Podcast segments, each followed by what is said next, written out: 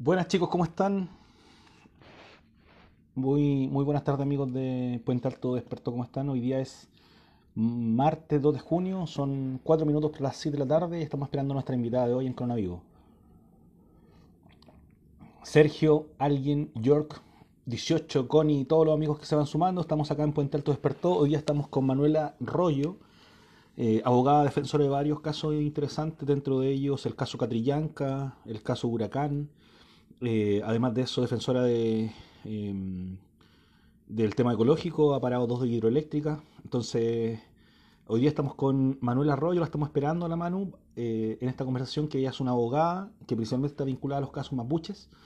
Así que estamos en este en vivo de Puente Alto Expertos. Sean todos bienvenidos, bienvenidas. eh, a todos los amigos que se han ido sumando, estamos haciendo Corona Vivo. Y es un programa que está, este es su tercer programa que sale por acá, pero ya es el número 38 que hacemos en vivo. Yo lo hago por arroba Emilio el Mago. Ahí pueden también seguir las redes y los otros programas que he estado realizando. Así que sean todos bienvenidos. Les cuento primero. eh, Amigos, no sabemos si van a cortar el agua hoy, tienen que buscar ahí los canales correspondientes, pero vamos a mirar si podemos encontrar algo que podamos subir. Les cuento que Puente Alto Despertó comenzó con una nueva campaña solidaria 2.0. Vamos a ir en apoyo de las cajitas revolucionarias a familias afectadas por el COVID-19. Entonces ahí pueden mirar nuestras redes para ver eh, también cómo son los aportes. Pueden hacer un aporte monetario, una cuenta RUT eh, que está ahí de Andrés Urbina Morales. Y además de eso, eh, pueden ir a, dejar eh, alimentos no perecibles. Eh, entonces nada, estamos acá en Puente Alto Despertado y estamos con Manuel Arroyo, una, una abogada eh, querellante en el caso Huracán, abogado del caso Lutzinger en Macay. Además de eso, eh, una fuerte relación con el tema, de- el tema ecológico, donde vamos a hablar un poquito de lo que ella hizo con eh, parar dos centrales en el sur de Chile. Así que sean todos bienvenidos, amigas, amigos. ¿De qué lugares de Puente Alto son? ¿Me pueden contar un poco por ahí? Acuérdense la campaña solidaria 2.0 de Puente Alto Despertó. Miren en las redes, estamos continuamente. Hoy día pasamos, lo- esta semana pasamos los 50.000 seguidores, así que estamos súper contentos con eso. Si nos pueden recomendar a los amigos, si nos pueden etiquetar con los amigos, sería ideal. Estamos aquí haciendo contrainformación, así que eh, es importante que estén todos vinculados y estemos todos conectados a la misma. Así que sean todos bienvenidos también a ayudarnos a hacer esa red. Mira, Cahuintún Eventos nos saluda desde la Florida. Hay un floridano, aguanta ahí con todo lo que está pasando también en la Florida, con todas las familias que están pasando la mano en este rato. Hoy día les cuento de nuevamente, estamos con Manuel Arroyo, la estamos esperando ahora la Manu para que se sume, que ella es eh, miembro del INDH, además de eso, eh, Andrés Sepúlveda González, Angie, saludos ahí también, otra floridana, eh, zona norte, la Pincoya, mira vos que saludo a la Pincoya, aguante la Pincoya. Estamos esperando a Manuel Arroyo, abogada principalmente de causas mapuches. Estuvo en el caso de, en el caso Huracán, una de las litigantes, abogada en el caso Luchin Macay, y además de, eso, una de las querellantes del caso Catrillanca, cuando nos mintieron tanto en ese último proceso eh, del último, del último tiempo. Entonces, es súper importante entender también lo que está pasando. Le vamos a hacer algunas preguntas bien eh, específicas de lo que está pasando en Chile, también lo que está pasando en Estados Unidos y también cómo podemos hacer eh, una causa común con, el, con la nación mapuche, con el pueblo mapuche tan vilipendiado en Chile. Agua purificada, Fer, Marito, Felipe, Valericio, ahí eh, un fiel auditor de Coronavivo. Recuerden, este programa lo hago, además de eso, en mi Instagram, arroba Emilio el así que estamos siguiendo, subiendo continuamente información. Este jueves vamos a estar con, una, con un amigo que trabaja en la UCI del Hospital Centro del Río, vamos a ver ba- bastante de adentro lo que está pasando. Eh, eh, entonces, nada, súper interesante que se vayan sumando. Estoy esperando a. Estoy mirando aquí directamente todos los que están. Sí, va a quedar guardado el link, Quinto un evento, va a quedar guardado. Lo vamos a subir en esta red, lo voy a subir en la mía también y en el canal arroba Emilio el Mago. También lo pueden encontrar ahí. Continuamente estamos subiendo todo el material que estamos, que estamos generando. Eh, estamos sacando una vez a la semana el programa por, por este coronavirus por acá por Cuenta Alto Despertó eh, donde claro, tenemos una repercusión mayor y, nada, estamos haciendo una cantidad de pega solidaria de compañeros, así que sean todas y todos bienvenidos a ese proceso. Recuerden la campaña solidaria que estamos haciendo ahí, eh, la 2.0 con Puente Alto Despertó. Aquí estamos esperando a nuestra compañera, a nuestra amiga abogada, la Manuela Rollo, para que se sume a esta conversación. Vamos a hablar de la ley de inteligencia que hoy día estuvo, estuvo en el Senado. eh, sobre los prisioneros políticos en Chile, también sobre los derechos, derechos humanos en Gualmapu, cómo se transgreden, si imagínense, se transgreden a nosotros que somos acá citadinos, no solo de Santiago, como de las ciudades de Chile, imagínense lo que pasa en Gualmapu. Eh, un saludo al Manzana de Puente Alto. Saludos cabros. Así que nada, Valericio, también un abrazo a los chiquillos de, hay de, de Renca, de Conchalí, no sé, de 200 lugares que se han ido sumando. Le vamos a hablar sobre la quema camiones también un poquito con ella. Y, también con todo lo que está pasando con este proceso de... eh, con este proceso que tenemos en Chile en este último rato con el COVID, con, el gobierno, con todo lo que nos está pasando. Así que sean todos bienvenidos acá a Nuevo Coronavirus que lo estamos realizando por Puente Alto Experto una vez a la semana y además de eso por arroba Emilio el Mago ahí para que se enteren de los otros proyectos que estamos realizando. Les recuerdo la campaña solidaria 2.0 de Puente Alto Despertó, la pueden ver en las redes, así hay dos formas de aportar, un aporte en dinero y también donar alimentos no perecibles. Está una cuenta de Andrés Urbina Morales, eh, esta última semana llevamos más de 25 cajas a distintos lugares de Puente Alto y ahora tenemos la meta de juntar 1.200.000 para hacer alrededor de 50, de 50. Les cuento, ahí se enganchó la Manu, la Manu Rollo, le vamos a aceptar inmediatamente la invitación para estar con nosotros en este live. Ahí está Manu, ¿cómo estás? Estamos esperando que te conectes. Manu, te escucho. No, se- tu conector creo, Manu, que está malo. No sé, te, te veo, pero no te escucho.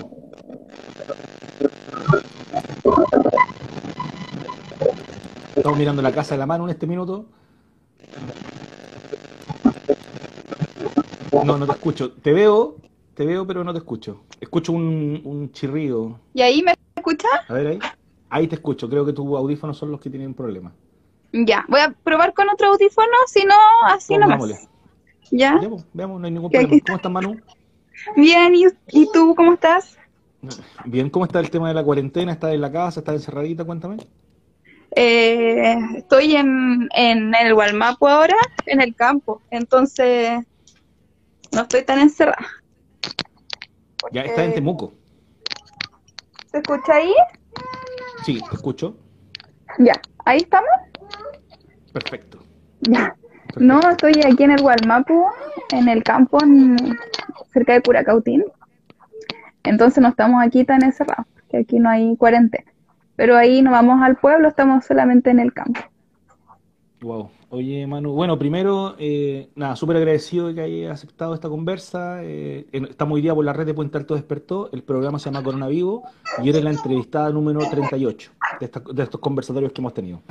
Y Bacán. llevamos ya do- dos meses y medio conversando con distintos, distintos actores sociales. Y bueno, claramente es preponderante lo que tú estás realizando en Gualmapu, en Temuco, en la zona, como abogada, no solo en las causas mapuches, sino también en las causas eh, como medioambientales. Eh, yo estuve investigando un poquito ese proceso también. Y hoy día, particularmente hoy día, había un tema que me interesa hablar contigo con la ley de inteligencia. ¿Qué te parece Ya. eso? ¿Qué te parece que se haya hoy día estado votando en el Senado, la ley de urgencia que puso el gobierno? Cuéntanos un poquito también de la ley para que todos nos vayamos enterando. Eh, bueno, la ley de... Esta es una ley que parte por una iniciativa del presidente de la República, quien además le dio suma urgencia, y que plantea la modernización del Sistema Nacional de, Inteligencia.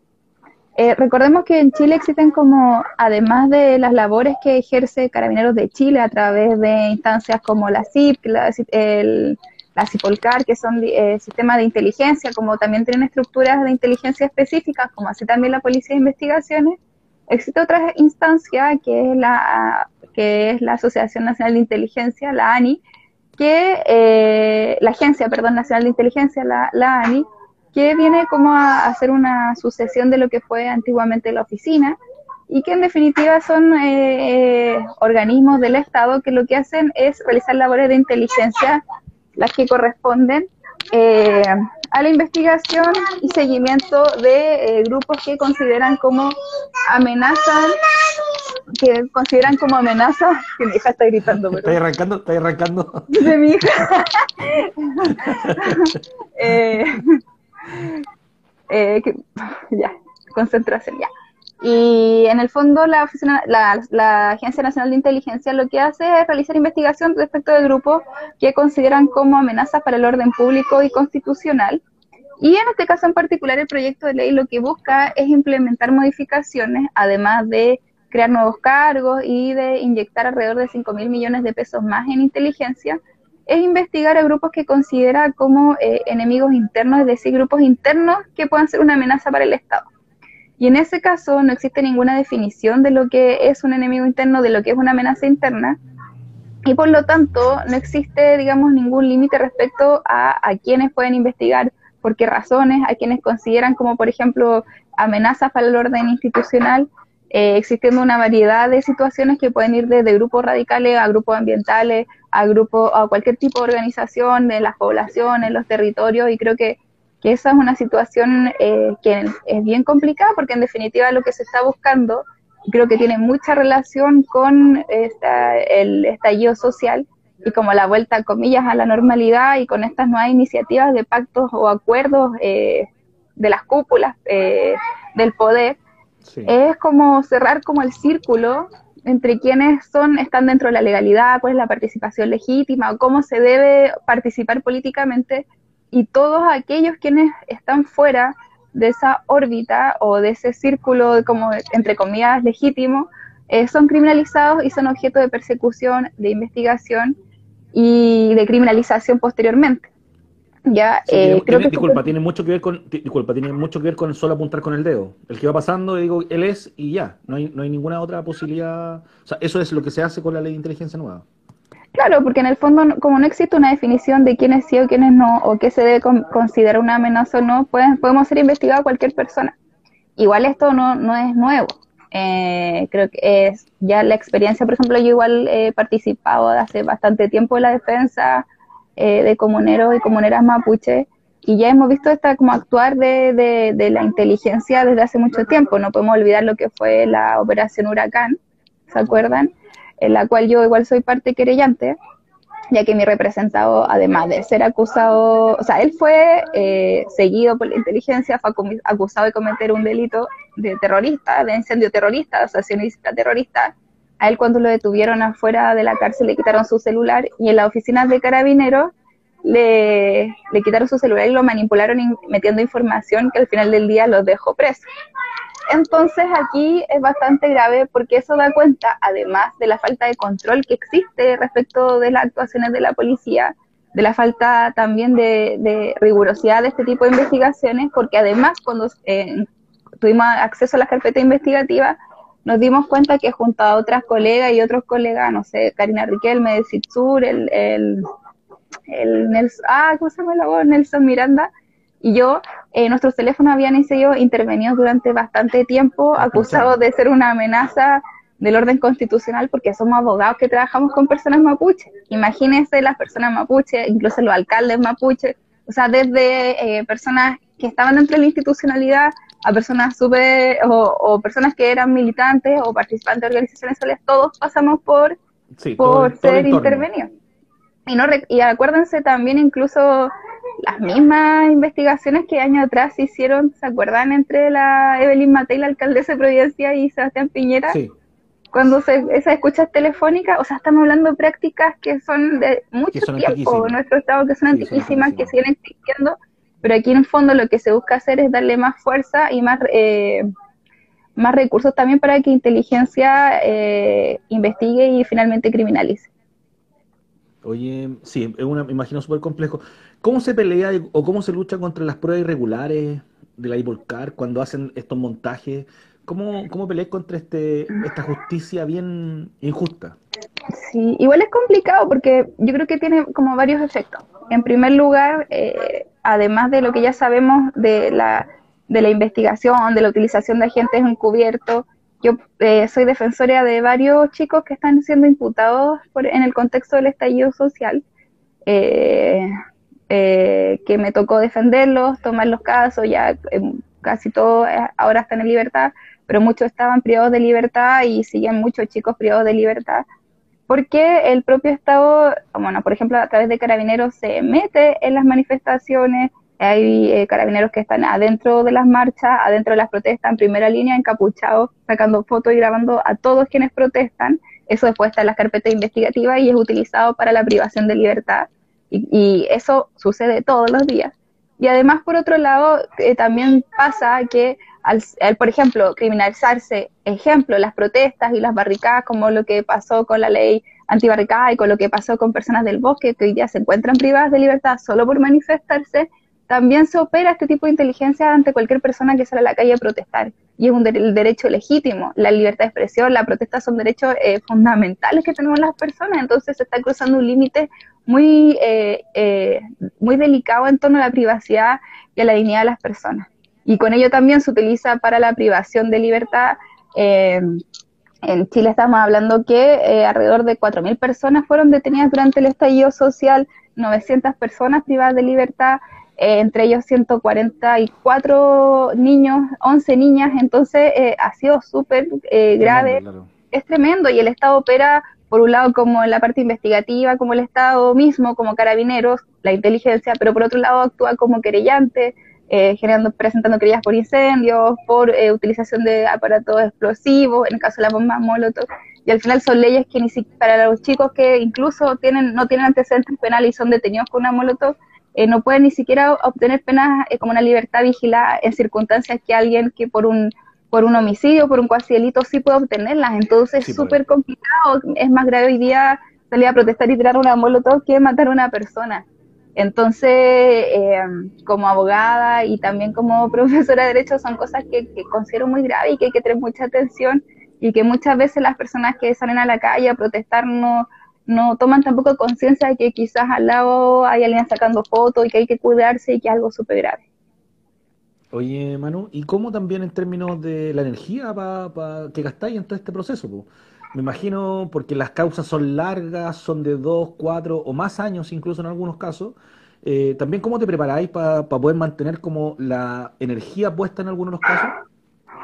verdad me cuesta mucho porque desde el 18 de octubre que mi hija no va al jardín y yo estudio y también hago clase y también asumí estas defensas, pero yo creo que igual nos mueve como un poco la solidaridad, la conciencia y que es mi trabajo y lo que yo elegí es defender a personas que igual injustamente están privadas de libertad Em, creo que es súper importante que todas y que todas desde nuestras disciplinas, desde nuestras conciencias también podamos aportar, porque ahora, bueno, está todo el tema de la criminalización, pero también pasan cosas súper graves como lo que pasa, por ejemplo, también estoy trabajando con comunidades de Petorca que están sin agua dentro del contexto del COVID, que el Estado incluso les ha quitado derechos de agua.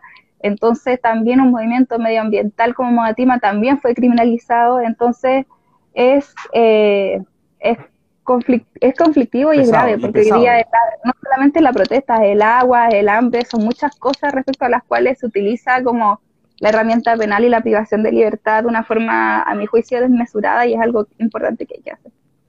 Oye, Manu, se me vienen 200 preguntas y tengo otra anotada, entonces voy a tratar de, optimizar el tiempo. Primero, eh, yo entiendo que tú eres defensora de varias causas mapuche, de varias emblemáticas. Eres creyente del caso Catrillanca, estuviste con algunos eh, te sacaron del caso Lutzinger Macay, eh, no sé, varios casos emblemáticos. ¿Cómo también en algún minuto los comuneros mapuches cuando te sacan te piden que exclusivamente seas tú, si no, si no, no quieren otro abogado? ¿Cómo llegas a, esa, mm, a ese vínculo con, con el pueblo mapuche, a esa confianza? ¿Cómo, cómo, cómo, se, cómo te vinculas? Eh, bueno, no soy creyente, soy creyente en el caso Huracán, en Catrillanca no soy creyente porque a mí me tocó, eh, yo trabajaba en el INDH cuando fue el asesinato del Camilo, entonces a mí me tocó como hacer otras cosas, estar ahí, eh, tomar declaraciones y, y participé como desde mi trabajo ahí. Y soy creyente en el caso Huracán y sí fui defensora en el caso Luxinger y en otros más, es que básicamente igual yo, eh, mi trabajo como defensora en verdad era mi trabajo, pero mi, mi participación eh, siempre ha sido como en los territorios donde viví Antes vivía en La Hormida, ahora vivo en el, o sea, viví en el Gualmapu, entonces siempre me he vinculado con las personas en la lucha y en, en la participación de organizaciones sociales y territoriales. Y ser abogada es mi trabajo nomás, pues entonces si hay compañeros y compañeras que que en el fondo necesiten defensa y que estemos todos apuntando hacia el mismo camino, se van generando esos lazos de confianza, esos lazos de compañerismo.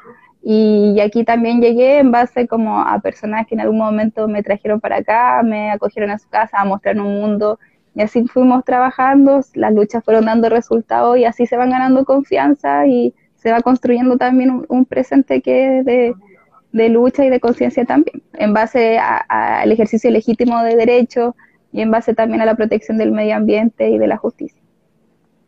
Sí, igual es bien llamativo también ese vínculo y esa, y esa pasión también que se va generando. Me parece, me parece igual bacán.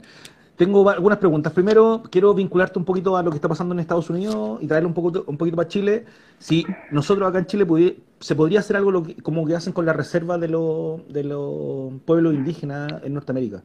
¿Podría pasar algo ah. así en Chile? Sí, lo que pasa es que eh, yo creo que hay que haber un, escenario previo eh, a lo que pasó antes del 18 de octubre que dice relación con que el Estado chileno era el único de... Eh, de Latinoamérica que no reconocía la, existencia de los pueblos indígenas, Uruguay también. Eh, el único eh, país en que no se reconoce ni siquiera la existencia de los pueblos indígenas y ello, digamos, dejaba al país en una deuda bastante importante en materia de derechos humanos, pero finalmente yo creo que eh, hoy día lo necesario también, más allá de un reconocimiento como constitucional, retórico de la pura palabra, es el reconocimiento de los derechos territoriales y con ello que se cree un sistema en el cual permita a los pueblos indígenas ejercer su libre derecho a, la su, derecho a la libre determinación, la autonomía dentro de sus territorios, eh, en los términos que incluso el propio derecho internacional ha, consagrado. ¿no? Aquí no estamos hablando de demandas terroristas ni de demandas que estén reñidas como con los principios del derecho internacional, sino que son eh, principios que el Convenio 169, que las Naciones Unidas, la Declaración del 2007 y que incluso el Pacto Internacional de Derechos Civiles y Políticos reconoce en tanto, los pueblos tienen un derecho legítimo a ejercer su libre determinación y a ordenar territorialmente, a controlar su territorio y a decidir qué quieren hacer con sus territorios, con sus bienes naturales y cómo, y, cómo organizarse también. Y creo que ahí casos como de Nueva Zelanda es un súper buen ejemplo, o Canadá también, donde igual se reconocen derechos territoriales, aun cuando evidentemente eso tiene que pasar por decisión de los y las lamiones, más allá de lo que quiera hacer el Estado de Chile. Entiendo, perfecto. En honor al tiempo voy a pasar a otra, pregunta. Eh, en términos del, desarrollo de la nueva política, de esto que viene con la ley de inteligencia, eh, ¿cómo asumís también esta lucha con los peces gordos? Eh, esta, enfrentarte a este sistema de montaje, ¿cómo, cómo lo asume a las posibilidades? ¿Con miedo, sin miedo, con resquemor? ¿Cómo también va ese, ese lado desde, desde tu profesión?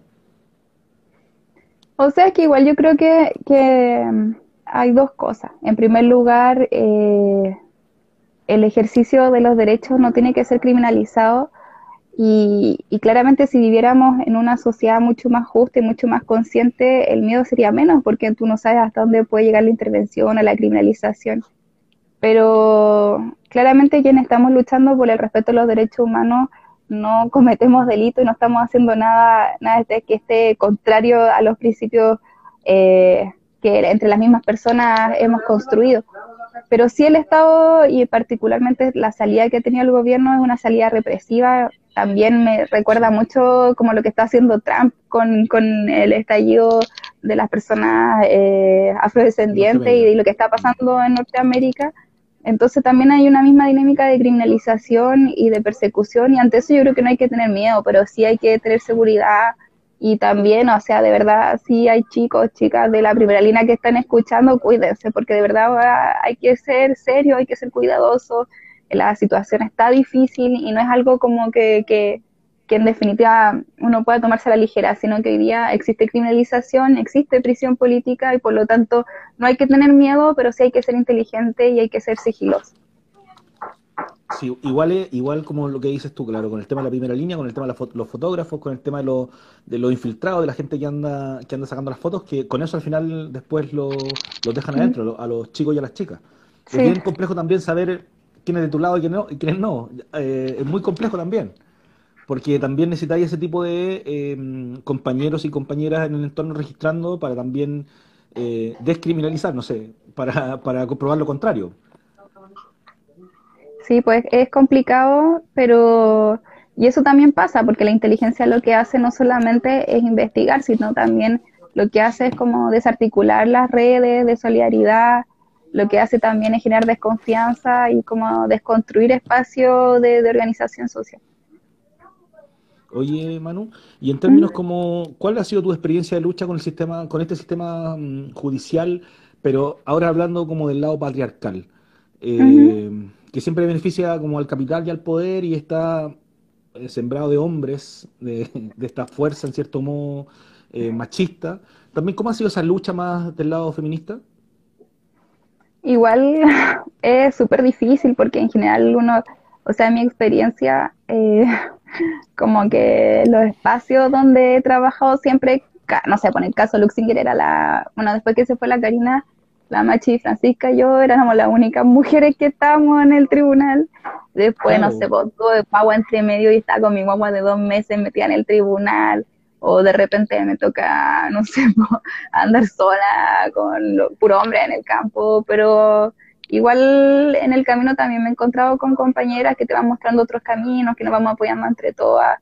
Eh, en mi trabajo también hay colegas que en las cuales nos vamos apoyando, pero sí, claramente eh, siempre existe ese sesgo respecto de cómo, de que uno es mujer y que debe ser de una determinada forma, que es lo, y creo que ahí es lo importante ir avanzando y también es complicado porque en nuestra vida personal también es difícil. Pues, al final día, aunque uno pueda ser súper chora así o súper instruida, también adentro de la casa también hay que ir reconstruyendo esos espacios y eso es como que a mí es lo que más me cuesta. Es difícil igual, o sea, para toda esta desconstrucción y construcción es muy compleja. Súper complicado, pero es un desafío también. Sí, aparte, porque todos estamos educados de una forma bien, bien machista, pues, bien patriarcal en cierto modo. No, claro, y obviamente... Sí, dale, dale, dale, dale.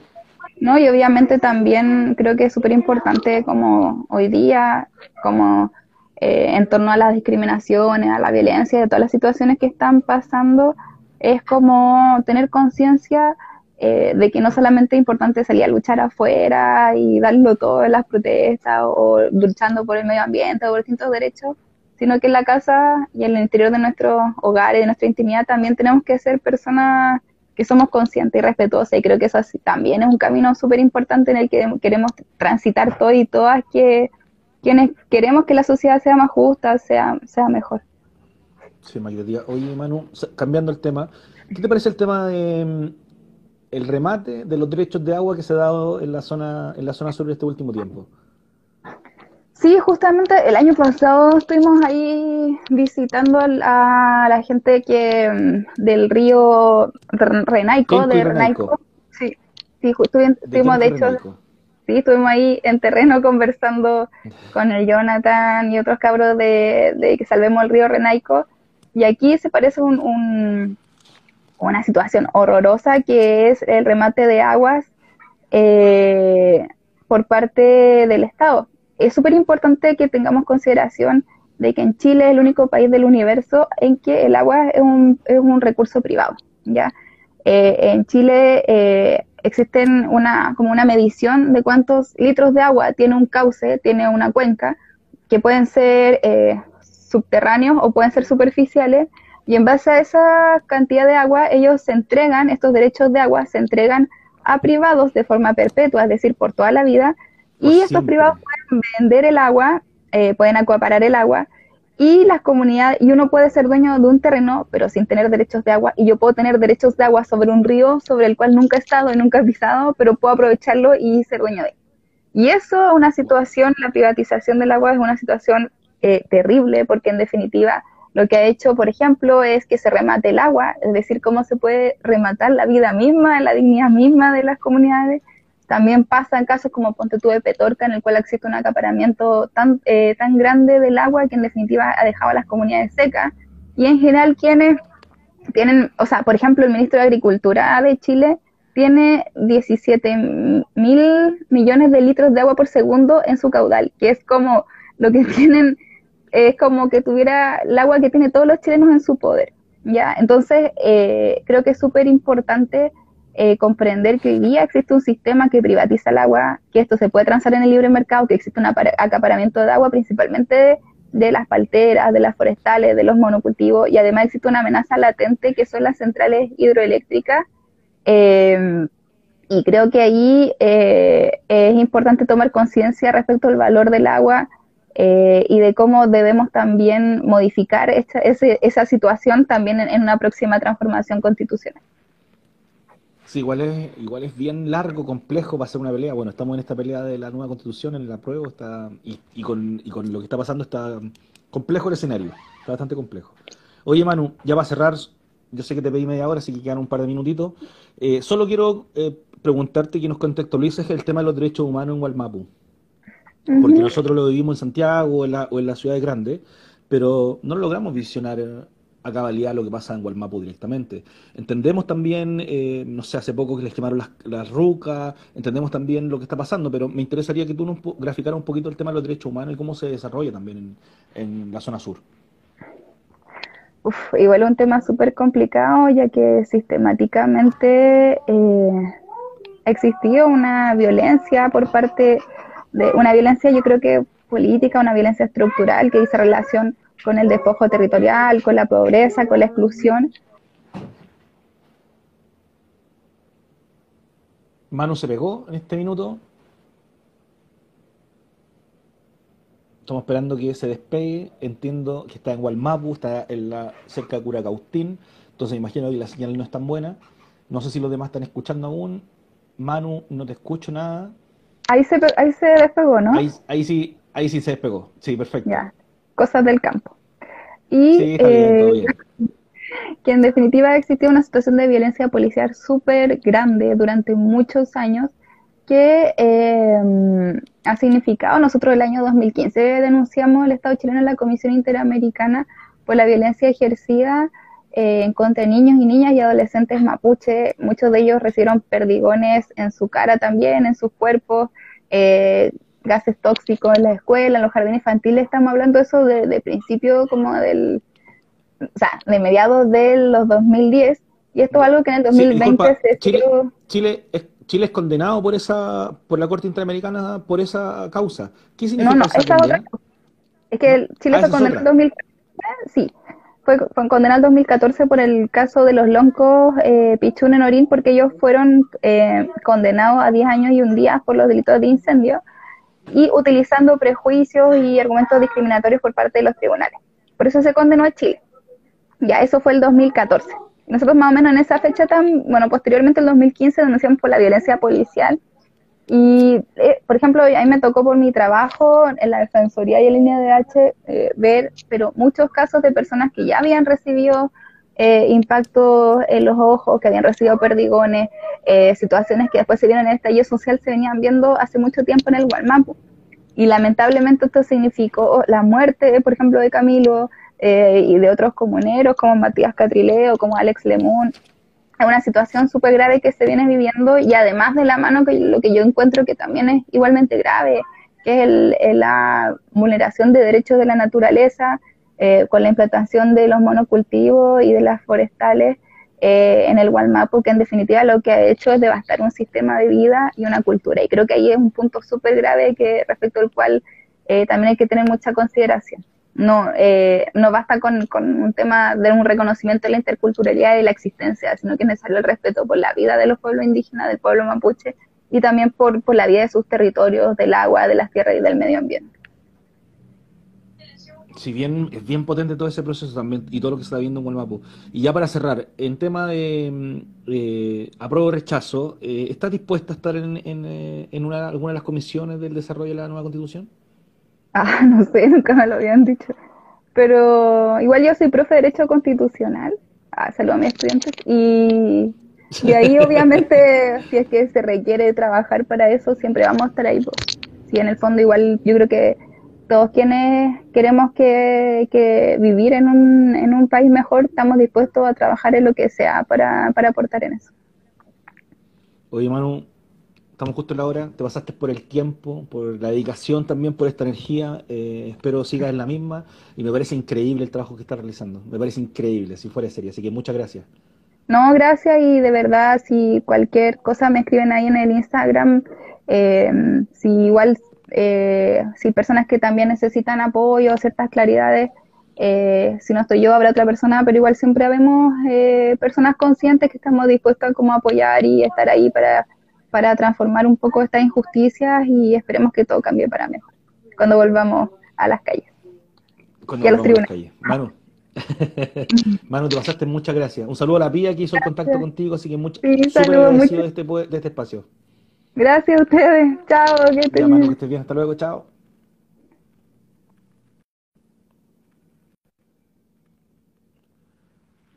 Oye chicos, bueno, hemos terminado la conversa de hoy. Sacamos los comentarios porque no se puede trabajar de esta manera con la gente que está hablando. Eh, me parece terrible el, nivel de comentario y el, nivel de ofensa. Eh, no, no, inaceptable.